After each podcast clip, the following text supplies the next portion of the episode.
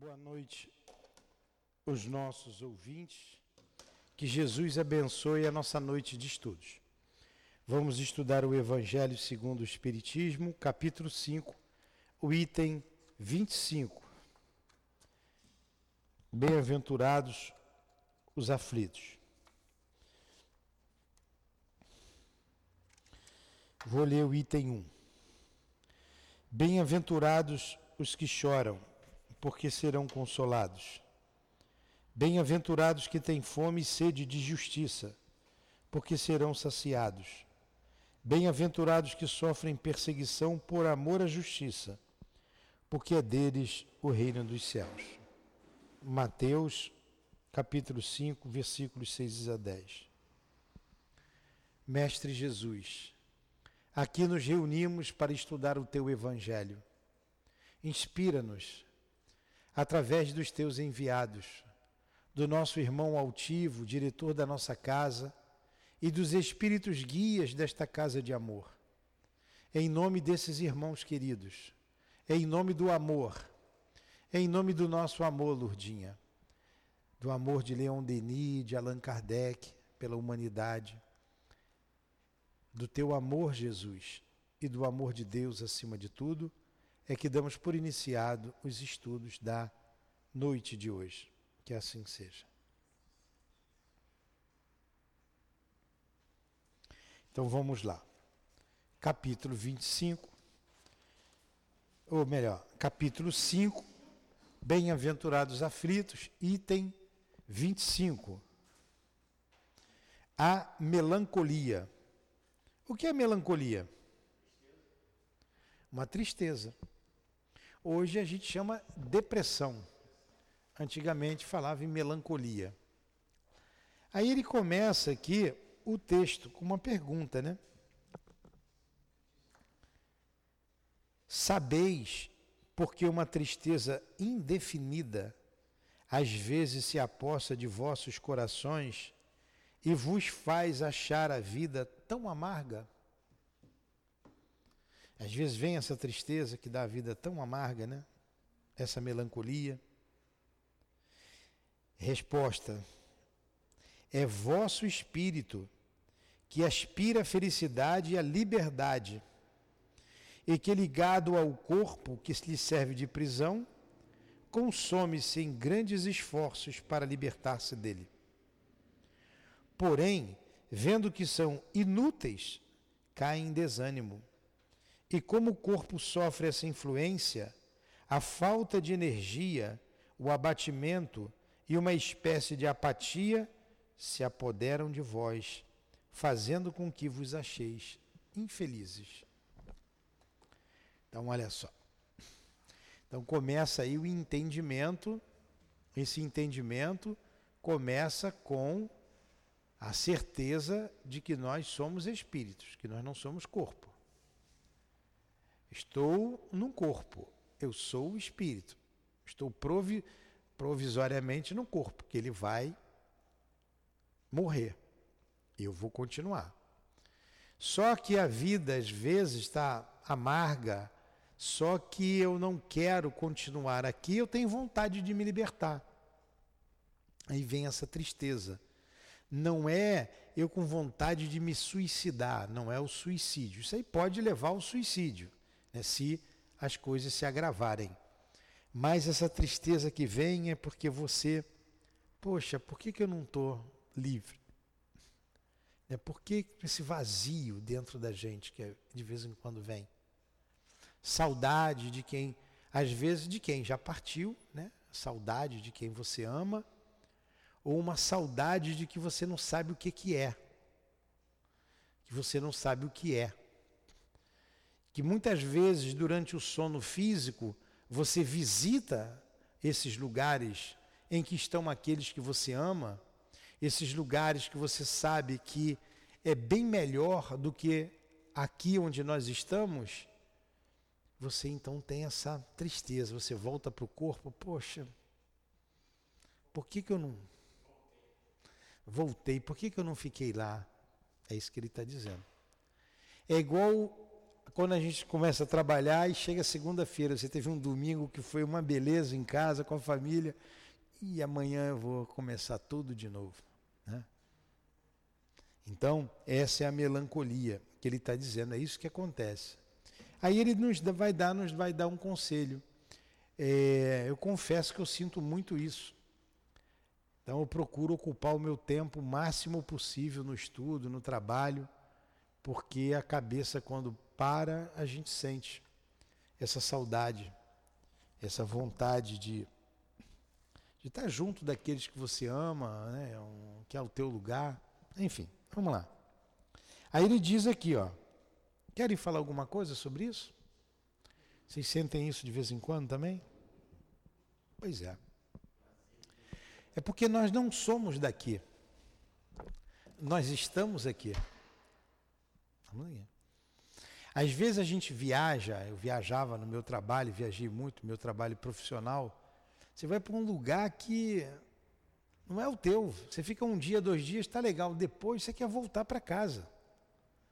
Aí por mais que o lugar seja bonito, tenha conforto, você quer a tua casa.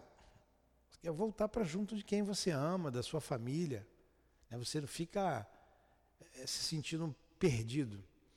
Eu, de vez, eu já citei isso aqui, quantas vezes eu viajei e tinha uma cidade que me dava muita tristeza, que era Pirassununga, quando eu ia para lá. Né? Que se tiver alguém de lá nos ouvindo, nada contra a cidade. Mas eu não sou dali, eu não era dali. Ficava lá, ia a trabalho, ficava 15, 20 dias lá. Aí quando saía, ia para aquela cidade, no frio então, não tem. Acho só nem espírito tem na rua, porque está frio. Você não é dali, cara. Só tem boteco aberto, mas, mas o pessoal lá gosta de sorvete. Sorveteria aberta, ou você vai tomar sorvete ou outra coisa, né? Então, para não ficar preso lá no, ambiente de trabalho, a gente dava uma volta. O último ônibus, na época, era 10 horas da noite que retornava. Não podia perder o ônibus, que não dava para voltar a pé. Depois, acho que passou para as 11 da noite. Aí andava naquelas ruas vazias, as casas todas fechadas, famílias todas. Você era um forasteiro. Um forasteiro. E essa, essa tristeza, essa melancolia que ele está se referindo aqui, eu estou tentando fazer uma analogia. É essa saudade de voltar para o lugar junto dos seus. Ó, acreditar em mim. Resistir com energia a essas impressões que vos enfraquece a vontade. Porque senão entra o perigo aí do suicídio. Ó, acreditar em mim, resistir com energia a essas impressões que vos enfraquecem a vontade. Que vontade é essa? Vontade de viver. Vontade de cumprir com o seu dever. Essas aspirações por uma vida melhor são inatas no espírito de todos os homens mas não as procureis neste mundo. E agora que Deus vos envia seus espíritos para vos instruir sobre a felicidade que ele vos reserva, esperai pacientemente o anjo da libertação que vos deve ajudar a romper os laços que mantém preso né, o vosso espírito cativo que, ou melhor, os laços que mantêm vosso espírito cativo, quer dizer, preso. Então aguarda, resista, não deixa, resista, não, não se enfraqueça. É até, como ele disse aqui, é até é, inato, né? são inato, inatas essa aspiração de uma vida melhor, é do espírito mas o momento certo vai chegar. E quem tem que romper esses laços são os nossos guias. Eu não tenho o direito de dispor da minha vida, nem da vida de ninguém e nem da minha. Entendeu, Gabriel? Alguma coisa? Nenhuma pergunta? Nem pergunta boba? Nem bobo fazendo pergunta? Lembrai-vos de que tendes de cumprir uma missão durante vossa prova na terra, da qual podeis, não podeis duvidar, seja vos devotando à família, seja realizando os diversos deveres que vos são confiados. A casa espírita que é um dever que não está sendo confiado. Né? Então, tem que aguardar o momento certo. Se no decorrer dessa prova, enquanto cumpris a vossa tarefa, desabarem sobre vós as preocupações, os cuidados e os desgostos, sede fortes e corajosos para suportá-los. Então, a gente tem que ser, ter força. A gente tem que pedir a Deus força. Eu vou beber um pouquinho d'água. Vocês me dão licença. Está na hora de um remedinho.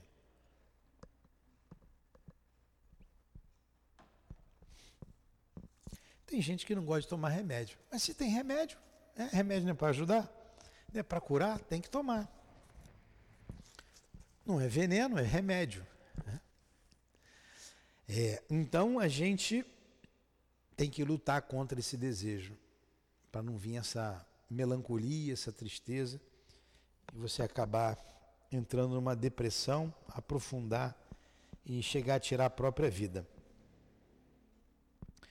Então vamos repetir essa frase aqui. Se no decorrer dessa prova, enquanto cumpris a vossa tarefa, desabarem sobre vós as preocupações, os cuidados e os desgostos, sede fortes e corajosos para suportá-los. Enfrentai sem hesitação.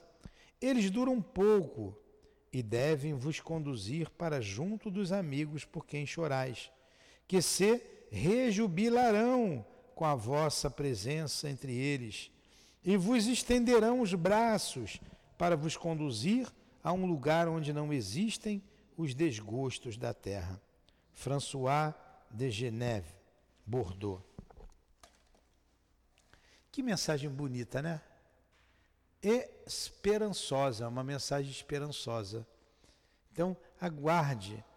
Esse finalzinho é muito bonito. Ó que esses entes queridos vão se rejubilar quando você retornar para lá e vão te receber de braços abertos. Da mesma forma que vem uma criança ao mundo e que a gente fica feliz quando nasce, a morte para nós aqui é um renascimento lá. E quando reencarna, é uma morte lá e um renascimento aqui.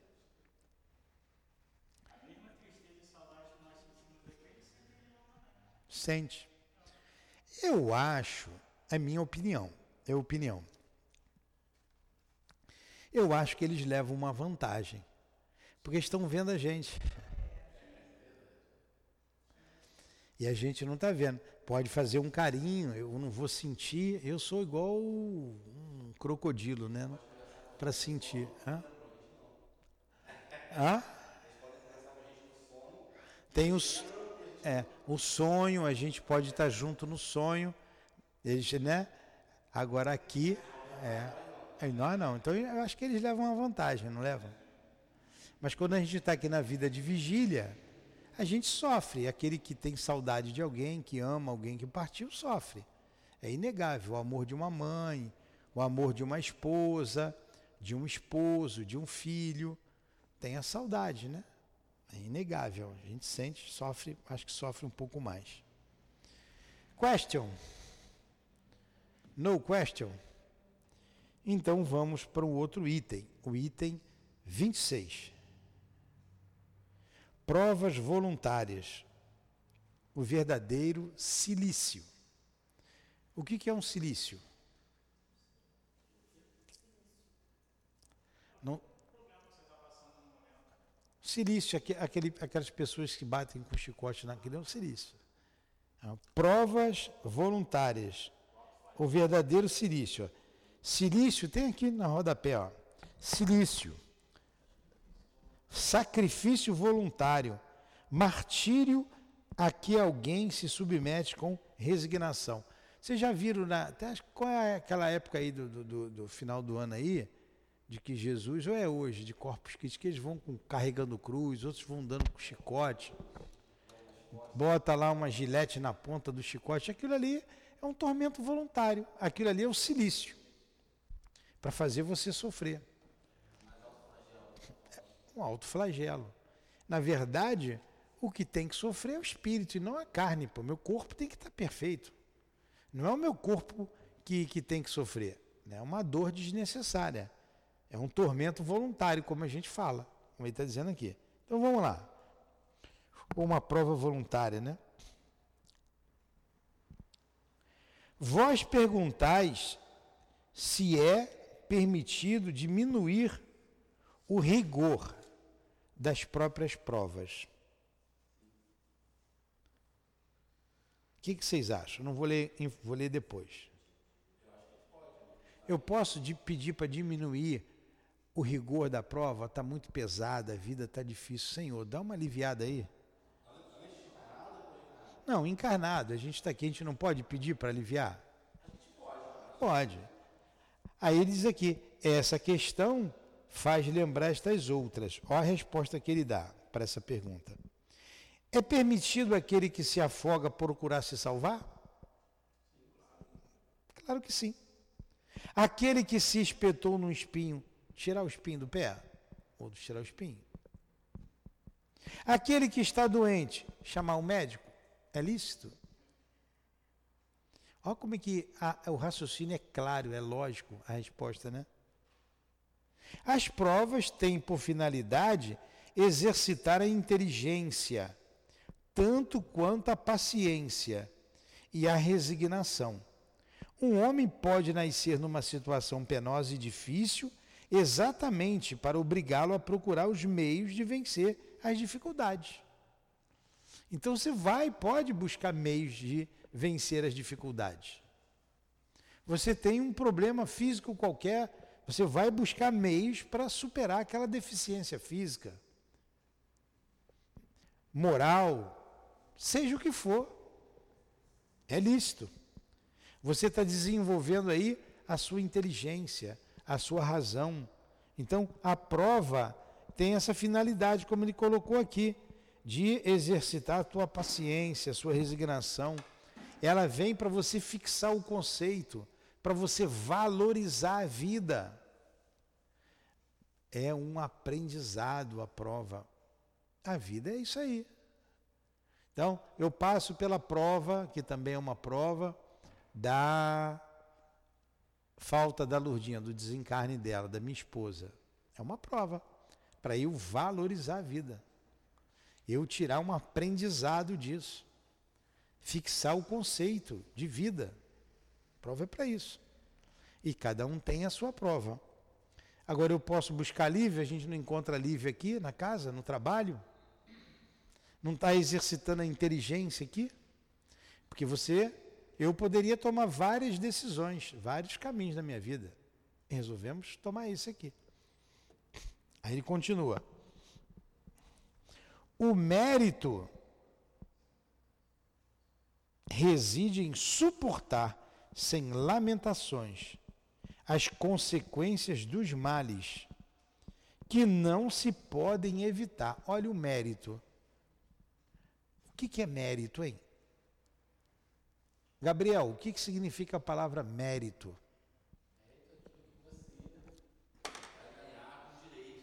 Conquista.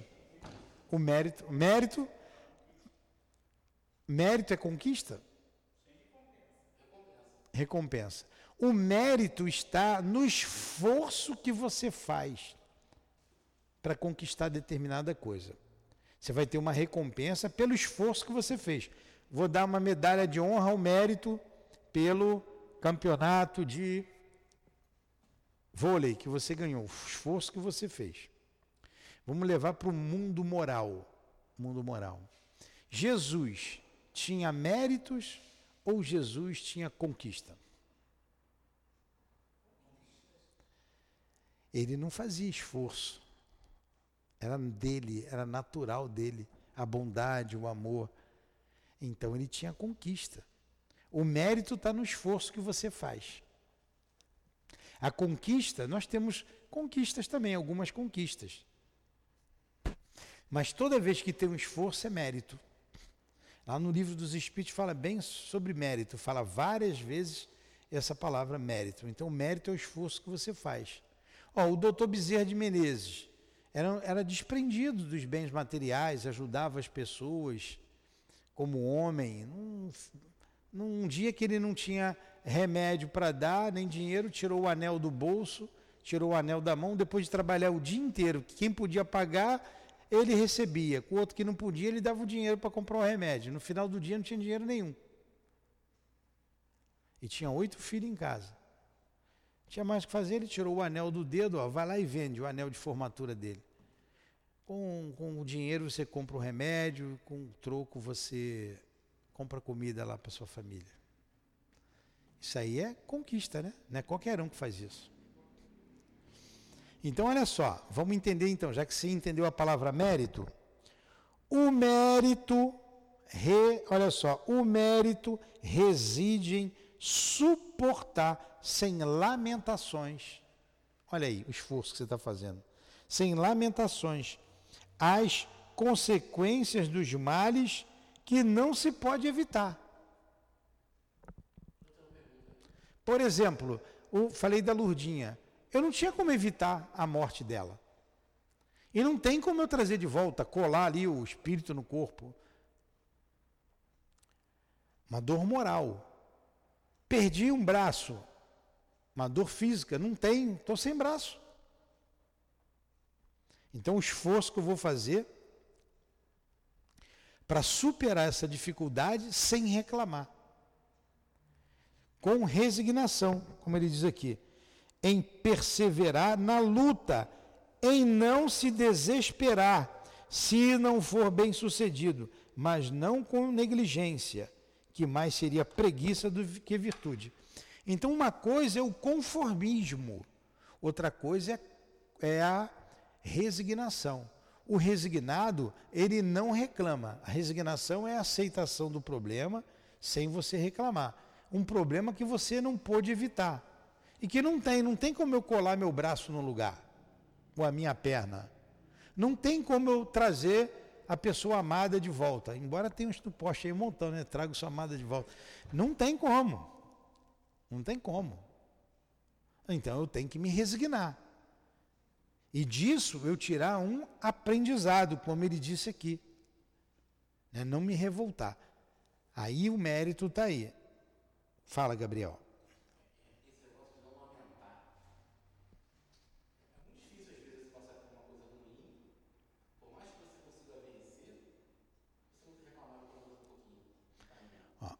Uma coisa é você sofrer pela situação ruim, isso é normal. Outra coisa é você ficar reclamando, ficar se lamentando. Ó oh, dia, ó oh, céus, ó oh, o tempo todo. São duas coisas. Você sentir, claro que você sente. Poxa, que coisa desagradável. Isso é chato. Isso incomoda. Agora você vai comentar com um, comentar com outro, comentar com outro, ficar reclamando, vai para casa, fica pensando, meu Deus, eu não merecia isso, blá, blá, blá, blá, blá. Aí você não, não venceu a prova. Se for uma coisa, você não, não, não pega o outro e não mata o outro, porque não pode, que se pudesse, matava. O que, que adiantou você passar pela dificuldade? É, a resignação é você. É. Você pode. O reclamar nunca está no caminho. Quem é o nosso modelo e guia? Jesus. Você viu Jesus reclamar?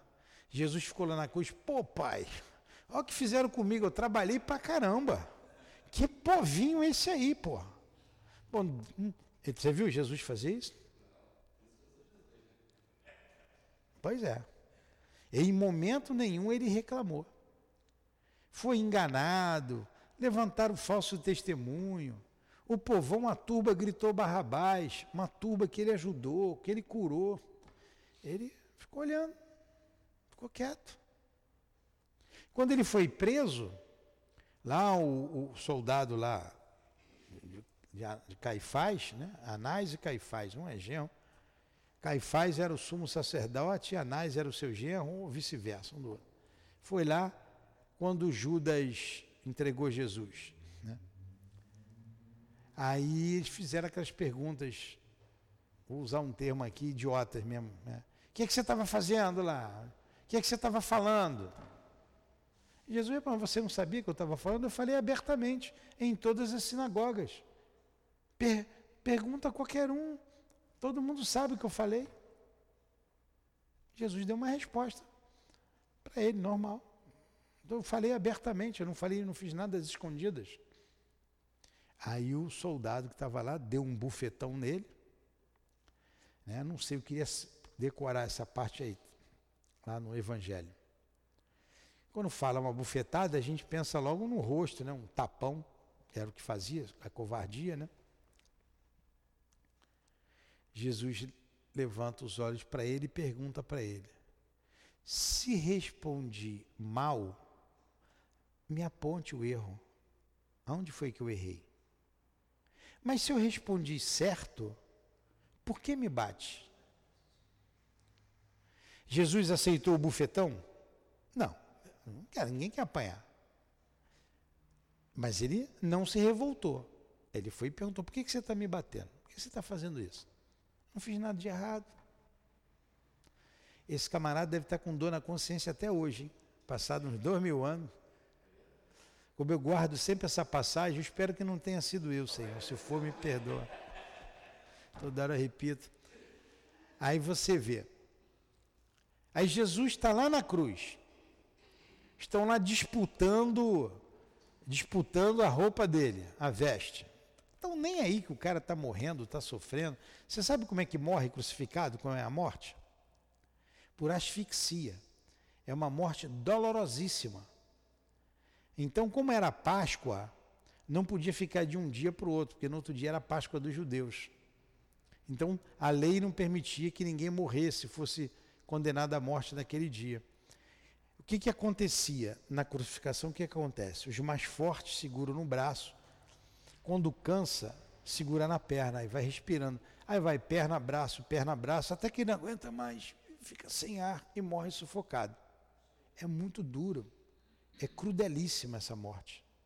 É assim que morre. Então, o que, que aconteceu naquele dia?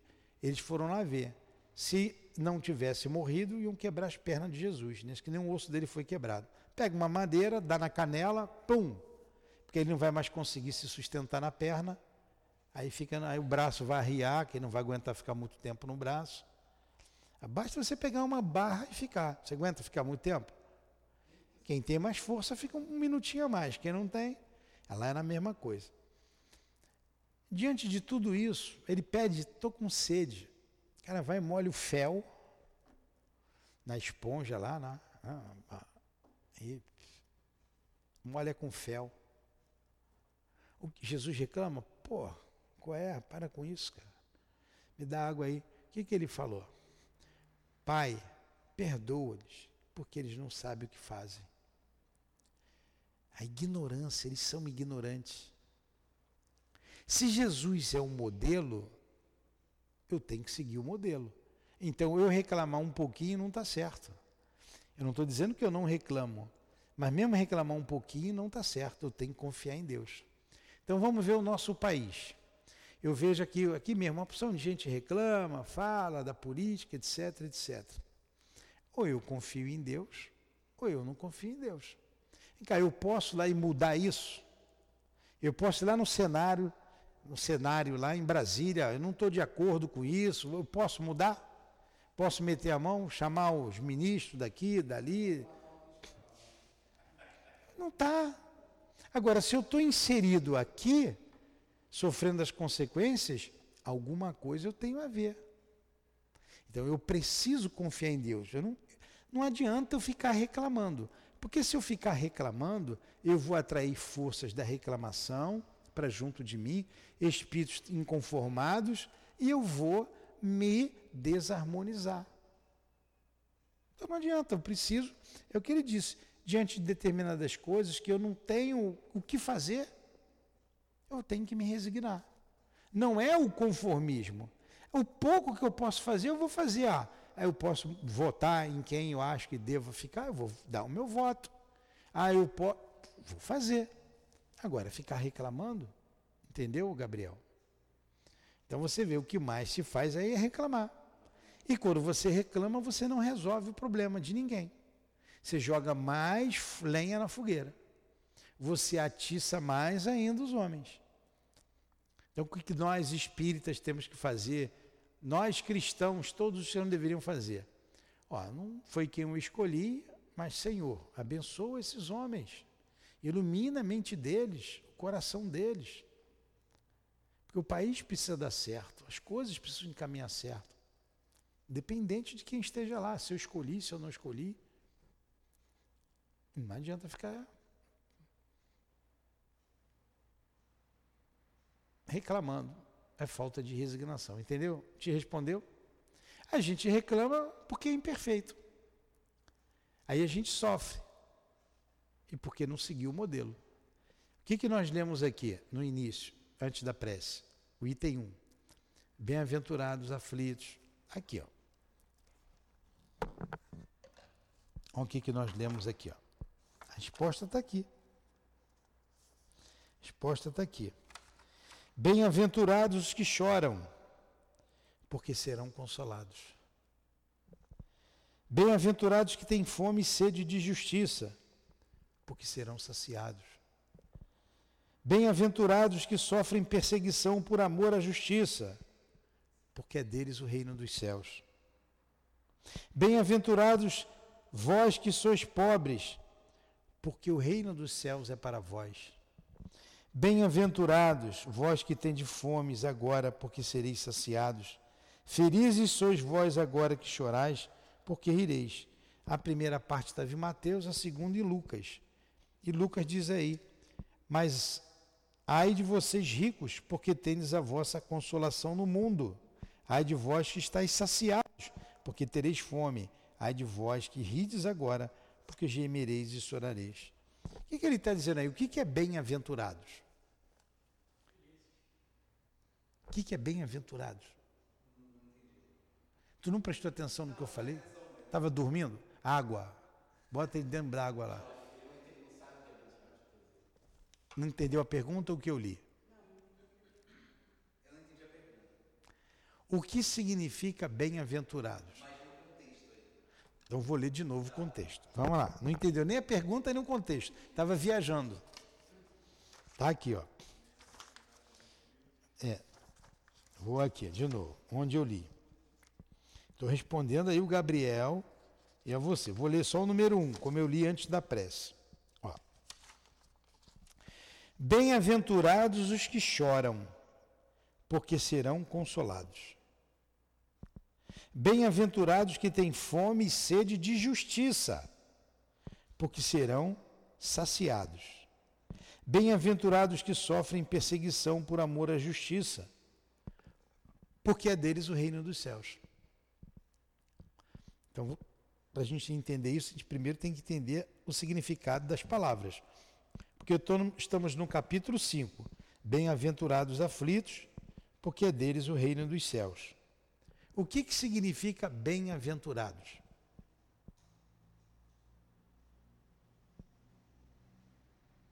Felizes. Felizes. Felizes. Ó, Felizes os que choram, porque serão consolados. Felizes os que têm fome e sede de justiça, porque serão saciados. Tem outras, felizes que têm puro coração, porque verão a Deus. Felizes os mansos, porque possuirão a terra. Felizes os pacificadores, os pacificados, porque serão chamados pacificadores. Então Jesus está prometendo uma felicidade para essa vida ou para a vida futura? Para a vida futura. Então, isso aqui é o sermão do monte, as bem-aventuranças. Gandhi disse que se forem queimados todos os livros do mundo, ficasse somente o sermão do monte, a humanidade não perderia nada. Então Jesus está falando da vida futura, da vida espiritual.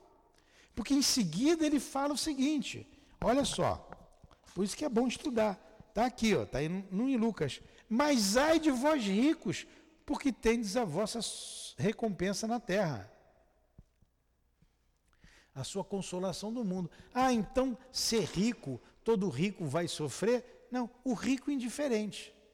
Então, ai de vós ricos, que é indiferente à dor alheia, que é indiferente a tudo isso que está acontecendo, só quer saber de si. Hã? Que reclamam. É a mesma coisa.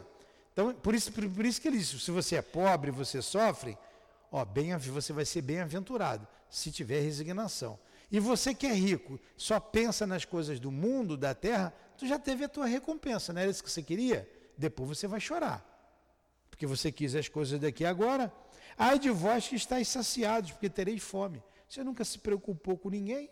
Sempre estava mais barrigudo do que eu aqui, saciado, e que não queria saber. Está igual o Gabriel também aí, quer saber de ninguém.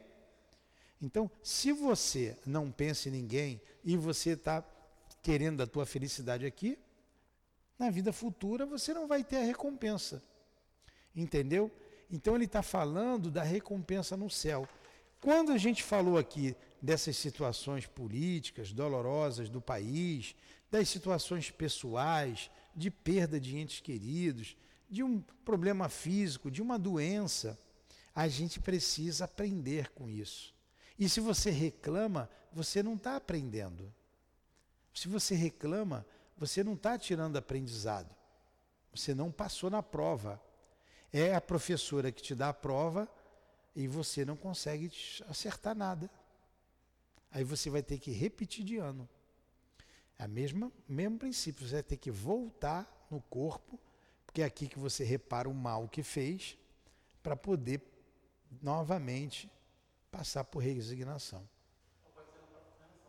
Hã? Então, uma outra encarnação. Ué, se você não passou agora, vai voltar.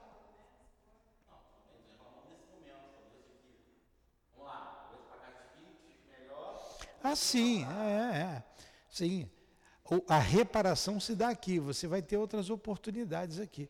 Mas eu digo uma prova, uma prova longa, física, você pode mudar, a gente pode mudar, muda, claro.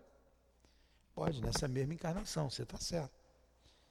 Aí ele diz aqui, ó, vamos ver se dá para a gente acabar isso aqui. O mérito, nós vimos aqui, reside em suportar sem lamentações. Ó. É o esforço que você faz, não. É suportar sem lamentações. As consequências dos males que não se podem evitar em perseverar na luta, em não se desesperar, e se não for bem sucedido, mas não com negligência, que mais seria uma preguiça do que virtude. Entendeu agora? Essa questão, naturalmente, nos leva a uma outra. Uma vez que Jesus disse: Bem-aventurados aflitos, há mérito em procurar as aflições, agravando suas provas com sofrimentos voluntários? Desnecessário. Eu vou meter a cabeça na parede para sofrer mais? Claro que não. A isso responderei muito claramente. Sim, há um grande mérito quando os sofrimentos e as privações têm por objetivo o bem do próximo, pois trata-se da caridade pelo sacrifício, não quando tem por finalidade apenas o próprio bem, porque é egoísmo por fanatismo. Então são duas coisas, né? Eu ser fanático, pegar lá o silício, bater nas minhas costas é uma coisa. Agora, eu me sacrificar para ajudar o outro é outra coisa. Eu vou me privar de alguns recursos materiais, vou me privar do meu tempo, de algum momento de lazer para ser útil, aí tudo bem. Aqui há uma grande distinção a fazer para vós, pessoalmente. Contentai-vos com as provas que Deus vos envia. Não aumenteis a sua carga, às vezes já tão pesada. Aceitai-as sem lamentações e com fé. É tudo que ele vos pede. Não debiliteis o vosso corpo com privações inúteis e mortificações sem objetivo, porque tendes necessidade de todas as vossas forças para realizar a vossa missão de trabalho na terra. Então, para que, que eu vou deitar numa cama de espinho? Só para eu sofrer meu corpo? Eu não preciso. Eu não preciso aumentar a minha dor. Torturar e martirizar voluntariamente o vosso corpo é transgredir a lei de Deus, que vos dá os meios de sustentá-lo e fortificá-lo. Enfraquecê-lo sem necessidade é um verdadeiro suicídio. Usai, mas não abuseis. Essa é a lei. O abuso das melhores coisas acarreta punição por suas consequências inevitáveis. Ficou bem claro? Vou ler mais um pedacinho aqui para a gente terminar. Bem diferente é o que acontece quando alguém se impõe sofrimentos para o benefício do seu próximo. Ó, é bem diferente. Você se impor sofrimento para benefício do próximo. Se suportais o frio e a fome para aquecer e alimentar aquele que precisa, e se o vosso corpo padece por isso, eis o sacrifício que é abençoado por Deus. Vós que deixais vossos aposentos perfumados para ir a um casebre miserável levar consolação, vós que sujais vossas mãos delicadas tratando de chagas, vós que deixais de dormir para ficar junto a um doente, que apenas é vosso irmão diante de Deus, vós, enfim, que usais vossa saúde na prática das boas obras, esse é o vosso sacrifício verdadeiro, esse é o vosso sacrifício, verdadeiro silício abençoado. Porquanto as alegrias do mundo não ressecam o vosso coração. Não vos deixastes levar pelos prazeres ilusórios da fortuna, mas vos transformastes em anjos consoladores dos pobres desvalidos. Aí. Aí você se sacrificou em favor do próximo, no bem do próximo. O olho dele está desse tamanho assim, ó. Tá entendendo? Se eu perguntar e você errar, eu posso começar tudo de novo a aula, do zero? Vai até 10 da noite, então.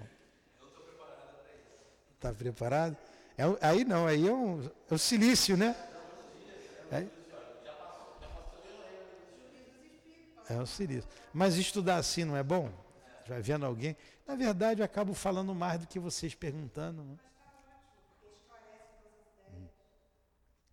E eu de tanto ler aqui, tem coisa que sempre lendo, a gente aprende a dar uma entonação certa, algumas palavras, aí fica mais explicativo. Só falta um parágrafo aqui para a gente encerrar. E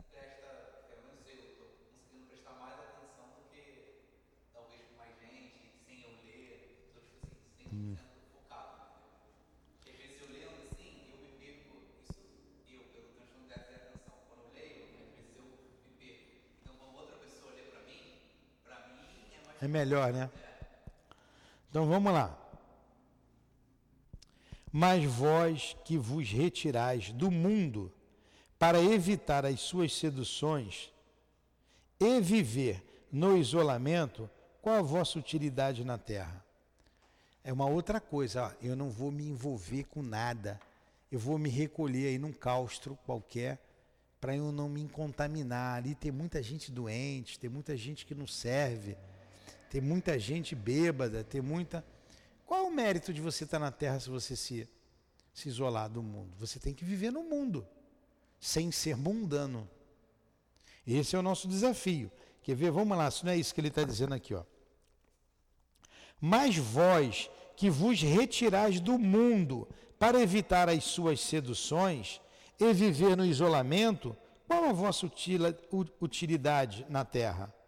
Já que fugis da luta e abandonastes o combate, onde está a vossa coragem diante das provas? Se desejais um silício, aplicai-o em vossa alma e não em vosso corpo.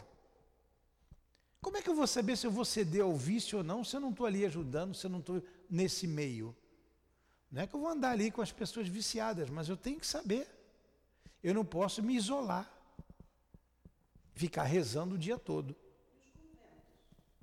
Pois é. Qual a utilidade, né?